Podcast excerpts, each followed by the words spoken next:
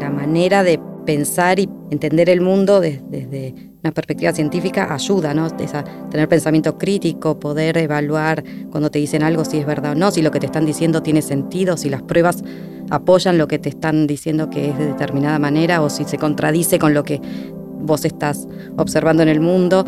Me parece que el pensamiento crítico es fundamental, no importa en qué disciplina después vayas a trabajar. Con neurociencia en particular hay como de todo. Hay, mucho prejuicio en, algunos ámbitos, por ejemplo en las ciencias sociales. Cuando uno va con una actitud de yo no, no vengo con la verdad sobre el cerebro ni nada, yo solo les quiero contar qué es lo que hacen los científicos, de dónde salen estos datos, por qué creemos que esto no es del todo así como dicen, por qué creemos que puede ser de esta otra manera y cómo creemos que, que puede servir. Cuando pensamos en científicos trabajando, quizás los imaginamos vistiendo guardapolvos blancos, manipulando microscopios y tubos de ensayo con líquidos verdes peligrosos en laboratorios alejados del ojo público. Pero la realidad es muy diferente y sus historias van mucho más allá. Cada día, investigadores e investigadoras argentinas trabajan en el desarrollo de la ciencia con el propósito de mejorar la vida de todos. Por eso, desde 1964, la Fundación Bunge premia a los más destacados en sus áreas.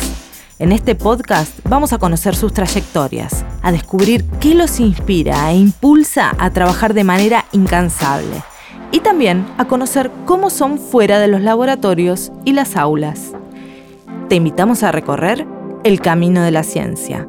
Soy Florencia Cunzolo cuando se habla de neurociencias en general, digamos, no desde el punto de vista académico, desde el lado de los científicos, se engloban muchas cosas que no necesariamente son neurociencias no necesariamente tienen una base. El coaching. Por ejemplo, el coaching, o digamos, se, empieza a mezclar mucho con, otras cuestiones, eh, sobre todo porque además se están empezando a borrar los límites entre distintas disciplinas, entre qué es psicología, qué es neurociencia, qué son ciencias del comportamiento, etcétera. Pedro Beckenstein es biólogo y doctor por la Universidad de Buenos Aires. Realizó un postdoctorado de tres años en el Departamento de Psicología de la Universidad de Cambridge, en Inglaterra, investigando cómo se establecen y se borran los límites entre los recuerdos. Además, publicó tres libros de divulgación sobre neurociencias. En la actualidad, codirige el Instituto de Neurociencia Cognitiva y Translacional en la Universidad Favaloro junto a Noelia Weistaub. Con ella, también compartió el premio estímulo de la Fundación Born en 2020.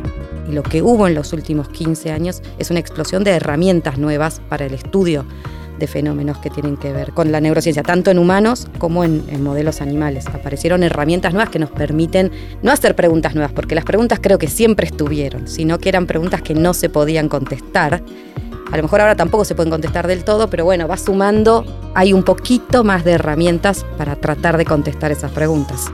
Noelia Weistaub es neurobióloga y doctora por la Universidad de Columbia, Estados Unidos.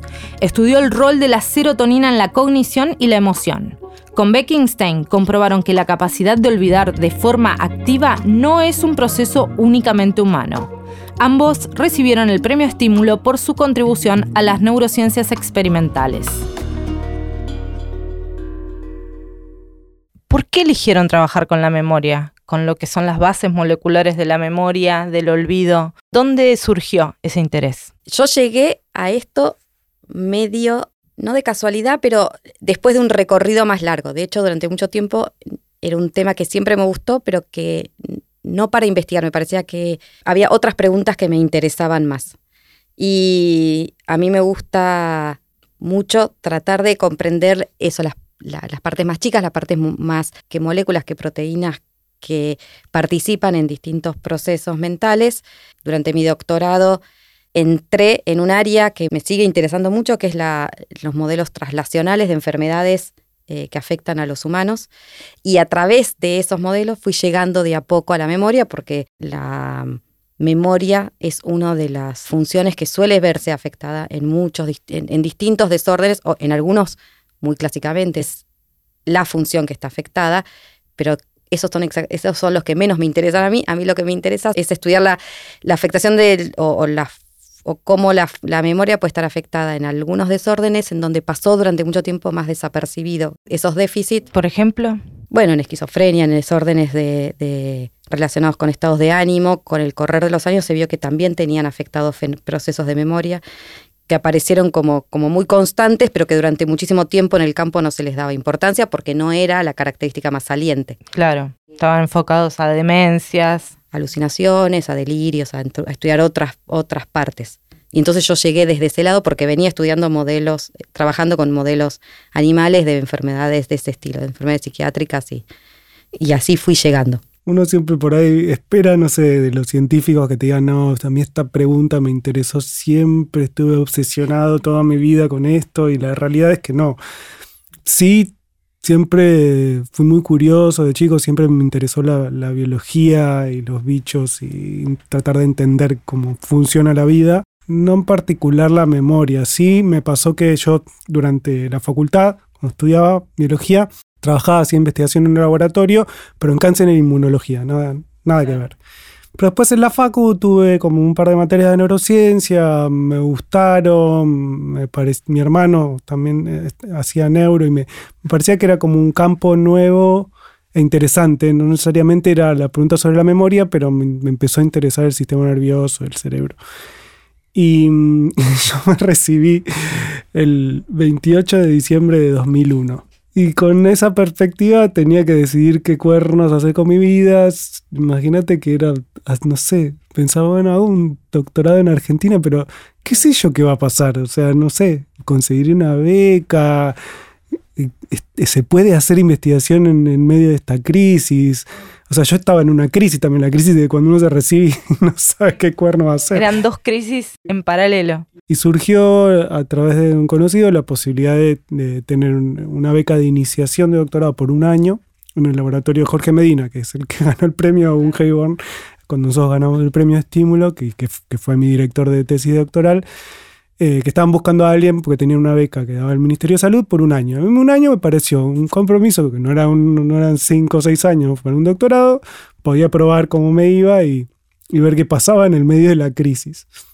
Así que así empecé a laburar eh, en el tema de memoria y en particular en, los mecanismos moleculares de la persistencia de la memoria, que era algo de lo que se sabía muy, muy poquito en el momento en el que yo em, empecé el doctorado. Entonces fue un tema que, que pegó mucho académicamente también y así que bueno ahí es como que empecé después digamos a partir de eso me, empecé a interesar por otras cuestiones que tienen que ver con la memoria y llegamos al olvido y todo eso. Bien, y en estos 20 años más o menos, que los caminos han pasado unos 20 años, es como que explotaron las neurociencias y toda esta área de estudios en las que ustedes hacen desde ciencia básica hasta intentan irse más hacia lo aplicado, ¿no? ¿Cómo viven este boom de, todos estos temas, del cerebro, la memoria? Cuando yo estaba haciendo el doctorado, se hablaba en Estados Unidos, hubo una década, la época, creo que era la, porque sea al fin, los, los, 90 fueron la época de la genómica, porque era la parte cuando se hizo la secuenciación del genoma humano. Y después yo no me acuerdo cuál de los presidentes dijo, este va a ser la década del cerebro. Y hubo como, como una idea de tratar de poner foco en, entender al cerebro que de todos los órganos del, cuerpo era el que menos se sabía y es el que menos se sabe. En ese momento yo te decían que, que las neurociencias estaban, te hablo igual hace 15 o casi 20 años atrás, en ese momento las neurociencias estaban en un lugar como había estado las investigaciones en cáncer 30 o 40 años atrás. O sea que era muy poco lo que se sabía, mucho de lo que había no terminaba de servir y uno de los problemas que había que había, que había limitado mucho la investigación en neurociencias eran las herramientas. Y lo que hubo en los últimos 15 años es una explosión de herramientas nuevas para el estudio de fenómenos que tienen que ver con, con la neurociencia, tanto en humanos como en, modelos animales. Aparecieron herramientas nuevas que nos permiten no hacer preguntas nuevas, porque las preguntas creo que siempre estuvieron, sino que eran preguntas que no se podían contestar.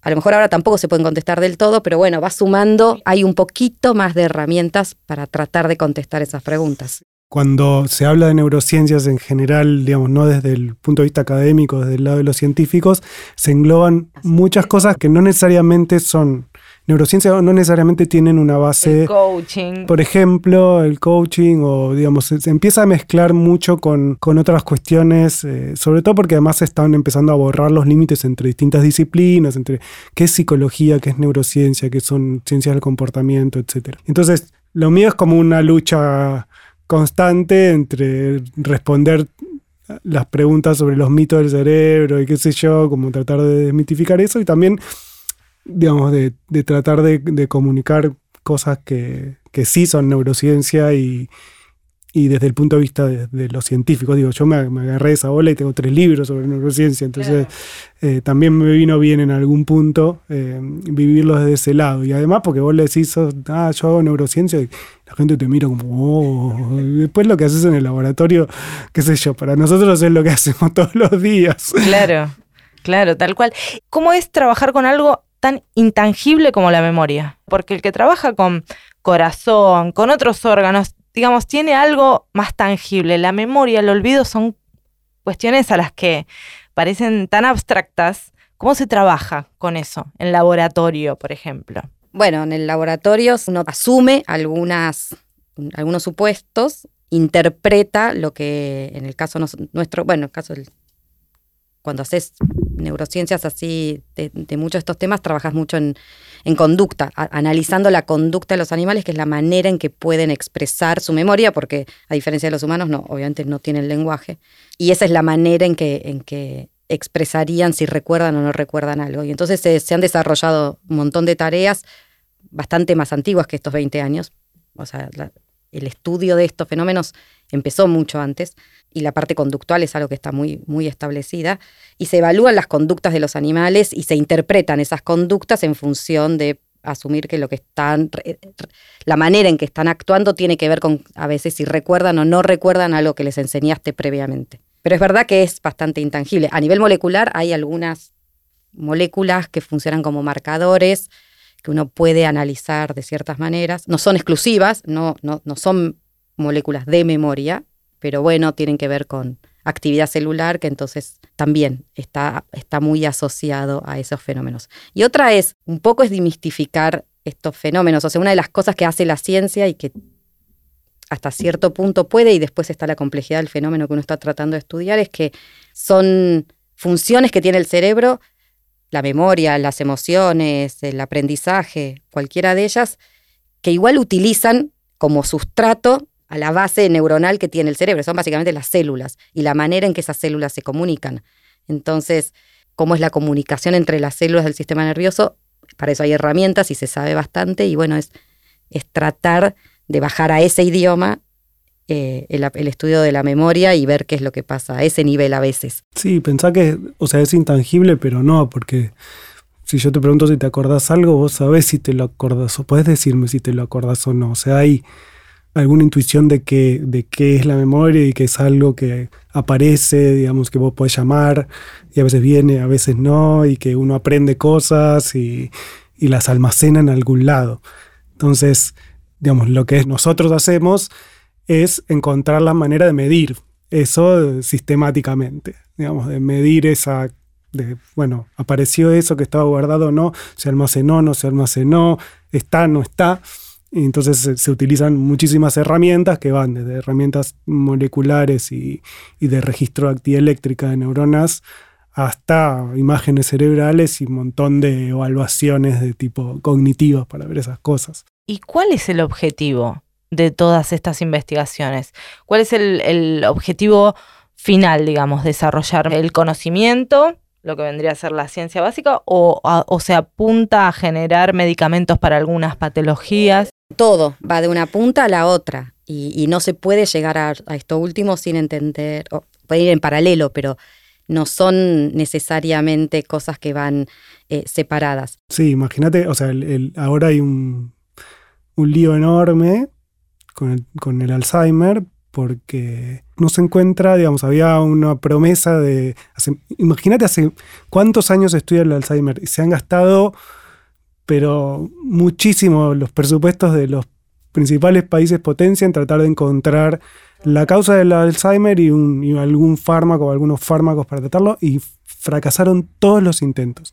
Entonces, hay una cosa de que de, un apuro por una cosa aplicada, pero evidentemente hay algo muy fundamental que está fallando eh, en esa manera de pensar eh, el Alzheimer que hace que uno no pueda encontrar fármacos que funcionen. Entonces sí, es como, es como todo al mismo tiempo. Y nosotros vamos y volvemos sobre, sobre lo que llamamos investigación translacional, que es esto de aplicable, digamos, y tratar de aplicar los conceptos fundamentales de, funcionamiento del cerebro y de la cognición al ser humano y la curiosidad por el conocimiento de sí mismo, porque vos no sabés a dónde te va a llevar eso. Claro. De eso puede salir algo. De eso puede salir algo nuevo, interesante, importante, y es como le decía, como el CP, no son preguntas que están, estamos todavía lejos de poderlas contestar bien, porque el Alzheimer es una enfermedad que claramente afecta a la memoria, pero la afecta de una manera distinta como se ve afectada en otros desórdenes, entonces se ve que tampoco hay una, no hay una única manera en que la memoria se ve afectada y entonces seguramente tampoco va a haber una única manera de tratarla. Entonces son preguntas que, que están muy abiertas, pero aparte desde un punto de vista que hace al humano como, como ser, ¿no? Digo, nosotros somos, somos lo que somos porque recordamos lo que nos va pasando. Hay, hay un punto, inclusive, hay gente que inclusive lo mira desde ese lado como una cuestión, como, es una pregunta casi filosófica, ¿qué es la memoria? Porque hace al ser humano. Eh, entonces vas a tener de todo. Y nosotros tenemos, no, tan filosófico, pero como dice Pedro, vamos desde tratar de entender los mecanismos básicos simplemente por, el, por comprender este fenómeno que es tan interesante a pensarlo porque puede tener aplicación, porque nos interesa poder aportar algo para descubrir nuevas, nuevos tratamientos o nuevas estrategias o nuevas maneras de mirar un fenómeno que las clásicas, muy clásicas, no, no, es, que es que son a prueba de, balas, están lejos de ser 100%. Voy a, recurrir a una frase que usa siempre Pedro, pero pueden responder los dos. ¿Por qué recordar implica eh, generar recuerdos falsos? ¿Qué quiere decir eso? Quiere decir que, digamos, que la, la visión del cerebro como una especie de disco rígido, una bueno, videocámara, digamos, que graba todas nuestras experiencias y las almacena, es un cerebro que no sirve para nada porque no es adaptativo. De hecho, el, relato de Borges de Funes el Memorioso, en el que el tipo se cae, tiene un accidente y, tiene memoria perfecta, es una memoria completamente inútil. Le lleva un día contar lo que le pasó el día anterior, no puede abstraer, no, digamos, no puede extraer reglas acerca del mundo, no puede aprender, básicamente. Entonces, la generación de recuerdos falsos en realidad es una consecuencia de la flexibilidad que tiene nuestra memoria. No quiere decir que sea una cosa mala, sí tiene consecuencias por cómo vivimos en sociedad, pero tiene que ver con una característica fundamental de la memoria que es su flexibilidad. Entonces, eh, por eso digo que todos nuestros recuerdos son falsos en algún punto, porque pues son flexibles, porque se van modificando con nuestra experiencia y nuestras conversaciones con los demás. ¿Quién no conversó con otras personas y conversó sobre algún evento en común y no te das cuenta que vas incorporando detalles que en realidad te dijo el otro? Después ya no sabes si es que es algo que digamos que es tu memoria o es lo que recordaba el otro que está incorporado, pero ahora es tuyo también. Entonces, Sí. Eso que no sabes si lo viviste o porque te lo contaron. Llega un momento en el que hasta te olvidas si estuviste en alguna situación. Eso es porque te lo contaron tantas veces que dijiste, bueno, me inventé que estuve ahí. Yo ahora les voy a preguntar, los voy a llevar un poquito más atrás para preguntarles cuál es el primer recuerdo que tienen vinculado a la ciencia o a la curiosidad científica en sus vidas. Si se acuerdan. Quizás se lo inventaron también. Yo tengo una anécdota, pero sé que no me acuerdo, solo que sé que me contaron eso. Yo cuando era chica lo que sí tenía fascinación por algunos animales, en particular, yo me encantaban los tiburones y las serpientes, y buscaba eh, las definiciones en las enciclopedias estas de naturaleza y eso. Y eso sí recuerdo, estar buscando y que cuando me, mi, mi papá me dijo que tenía que buscar la palabra para poder encontrar lo que quería, que era ver las serpientes, en la enciclopedia tenía que buscar la palabra ofidio. Y parece que yo me quedé así como que como muy dura porque era muy chica y no entendía de qué me estaban hablando. Entonces, de eso sí, eso me acuerdo. Bueno, es una curiosidad científica.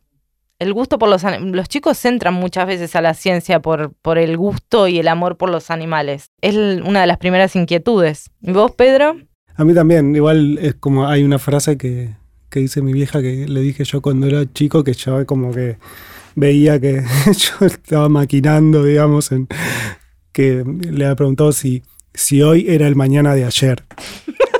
¿Esa qué edad? No me acuerdo, era muy chiquito y eso es lo que yo no me acuerdo. Me dice mi mamá que yo le pregunté. Y me parece que tiene que ver con, con tratar de encontrar en el mundo explicaciones y después muy, muy interesado en los bichos. Yo tenía peces, tenía pájaros, me interesaba mucho la clasificación y como cierto pensamiento sistemático que siempre tuve cuando, cuando era chico.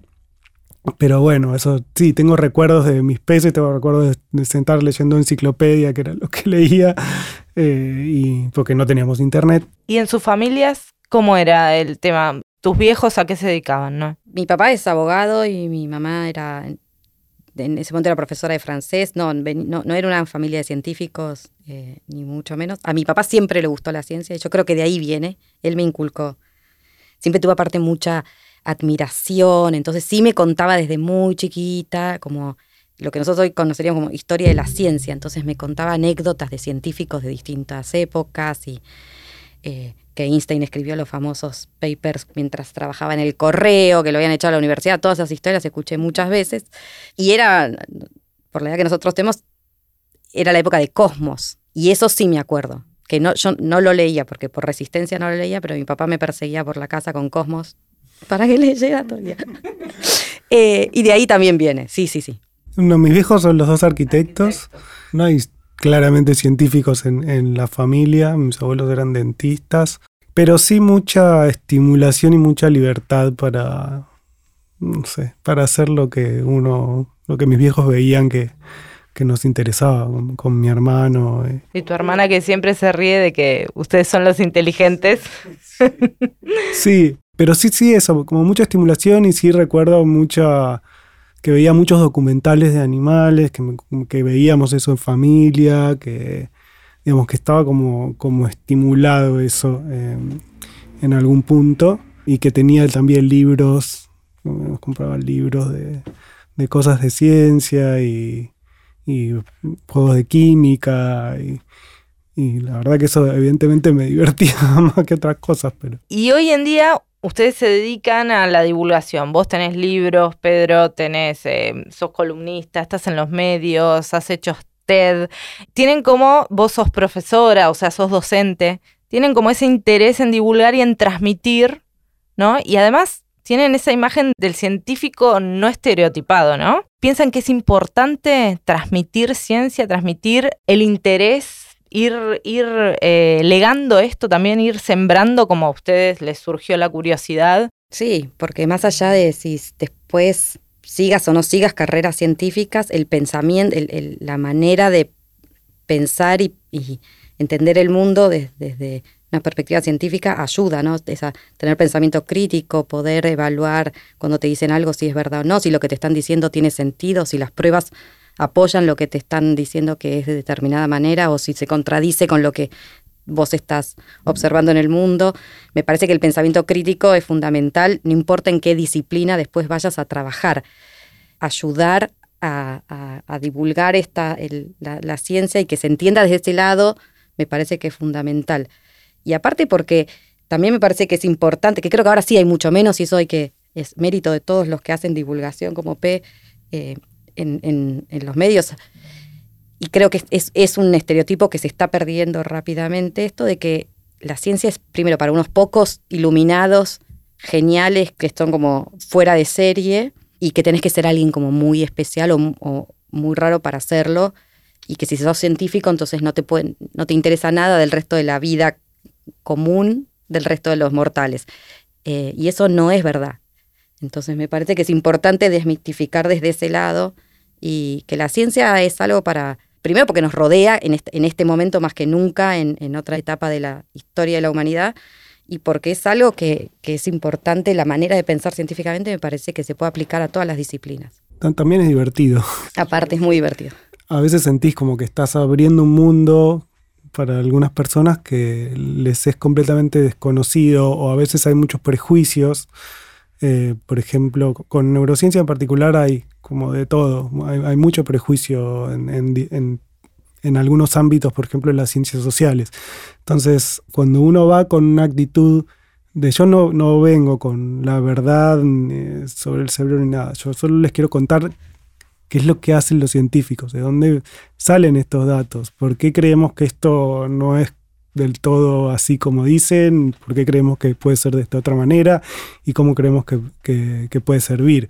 Digo, más allá de que obviamente tener herramientas de pensamiento científico es, es importante para la vida, y eso debería ser algo importante educativamente, digamos, más allá de la divulgación. Pero sí como sacar, eh, sacar primero a los científicos de ese, de ese pedestal, que es muy difícil, porque inclusive cuando voy a dar una charla de divulgación, la gente igual te pone en ese lugar.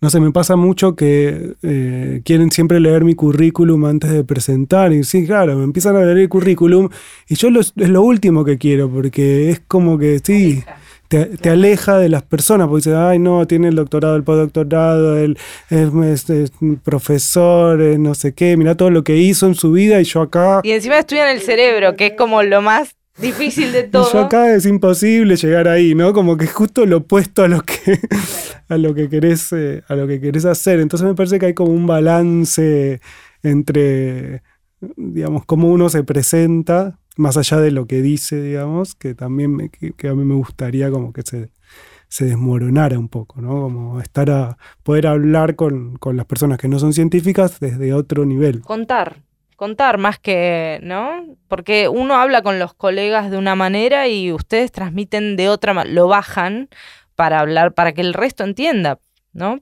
Porque si hablas en un lenguaje críptico, medio que. Sí, esa es una línea, no sé si supongo que a Noé le pasa lo mismo, pero es, una línea muy fina entre, digamos, la cosa como quiero que se entienda científicamente y sea científicamente correcto lo que yo diga, pero a un nivel que se entienda. Entonces, algunos compromisos tenés que hacer con la información.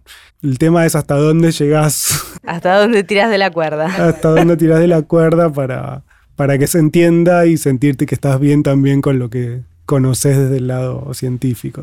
Bien, y hablando de currículums, los dos continuaron su formación en el exterior y sin embargo volvieron Argentina y trabajan en Argentina.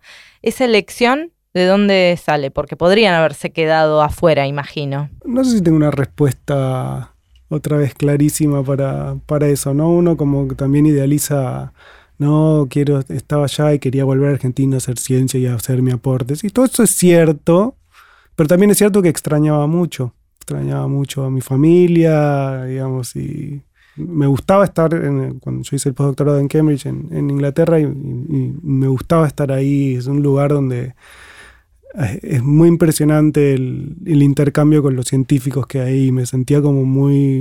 Em, fue un momento de florecimiento mental, intelectual muy grande. Pero a la vez extrañaba muchísimo eh, estar acá.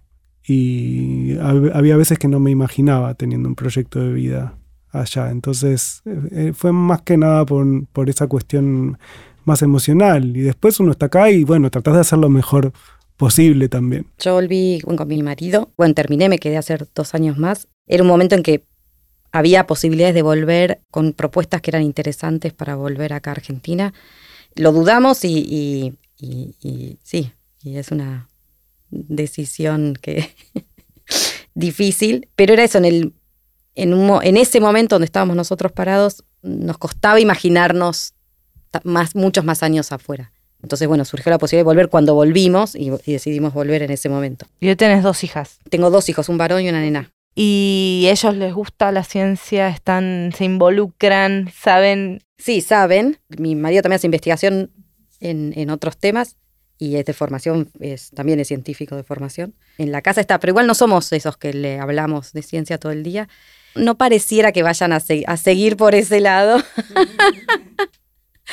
Pero han venido al laboratorio, les gusta, conocen, tratamos de, que entiendan lo que hacemos, lo que nosotros hacemos, como que las preguntas que tratamos de contestar.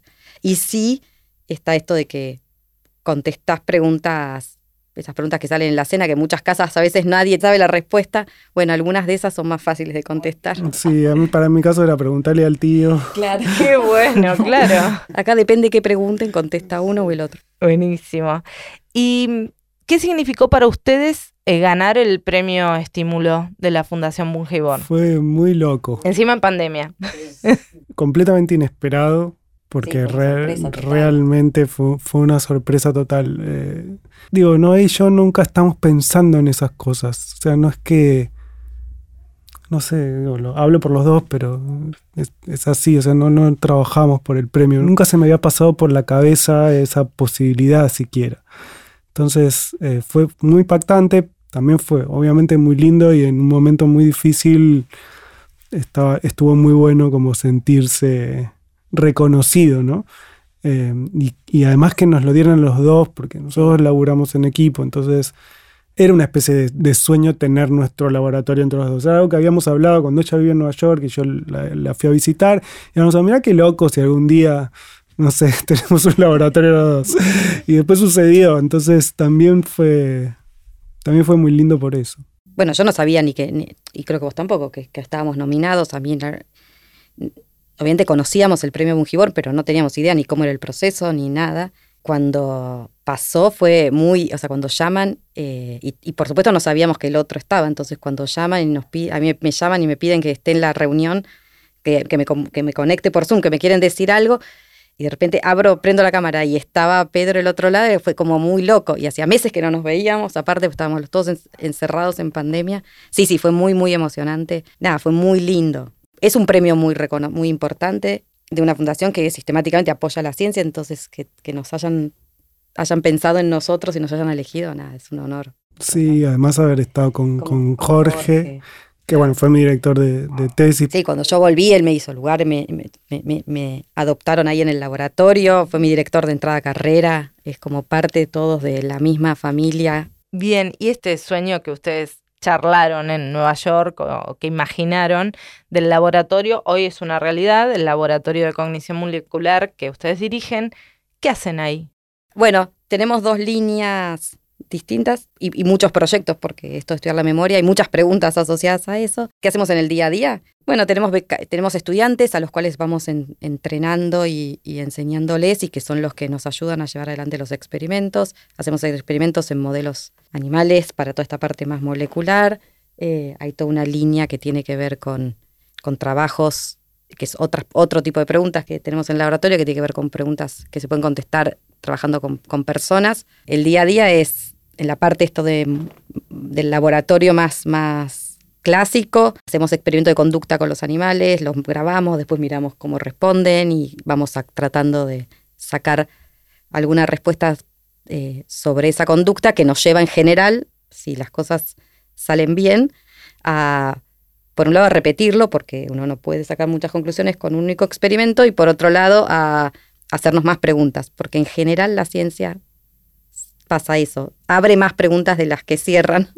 Y yo soy, bastante culo inquieto y no tengo que me aburro de los proyectos, pero un poco sí. Como que muchos años con lo mismo no me no es algo que me llama. Entonces cada tanto es como que quiero hacer otra cosa y entonces se me, ocurren algunas otras cosas y ahí empieza como, bueno, tengo que conseguir algún becario, alguna cosa, alguien que quiera hacer un doctorado y, tenemos muchos proyectos y como me interesa todo, desde la parte más molecular hasta tratar de entender el comportamiento humano a nivel colectivo. Entonces, digamos, a veces hay proyectos que empiezan a abarcar desde, todo, que eso es por ahí la parte buena de dirigir un laboratorio, la parte mala que te vuelve medio loco porque tenés 80 cosas al mismo tiempo y tu vida se empieza a transformar en una especie de gestión de gestión de la ciencia más que de pensar eh, y de hacer experimentos. Pero bueno,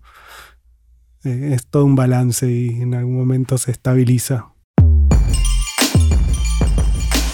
Las neurociencias experimentales están enfocadas en investigaciones para comprender aspectos moleculares, funcionales, celulares y bioquímicos del sistema nervioso de los seres humanos.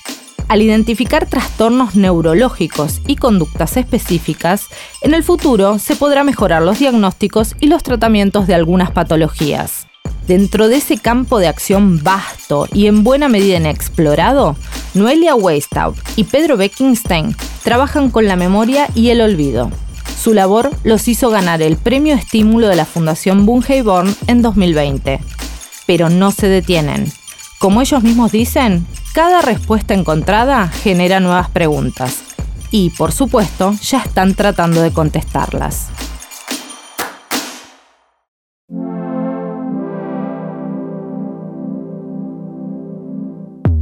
La Fundación Bungeborn trabaja sobre el desarrollo de las ciencias, la cultura, la educación, la salud y la sustentabilidad, promoviendo el conocimiento y la innovación. Los premios científicos que entrega cada año buscan reconocer e impulsar la investigación científica y tecnológica. Sus ganadores son mujeres y hombres que se destacan en sus áreas de conocimiento, pero sus historias no terminan en las aulas y los laboratorios. Para conocerlas, recorremos juntos El Camino de la Ciencia, el podcast de la Fundación Born, realizado en colaboración con Posta. Por la Fundación Born, en coordinación de comunicación, Ezequiel Bacher. Por posta, producción Guidos Colo. Guiones y entrevistas, Roque Casiero. Edición, Nacho Ugarteche. Producción ejecutiva, Luciano Banchero y Diego del Agostino. Yo soy Florencia Cunzolo.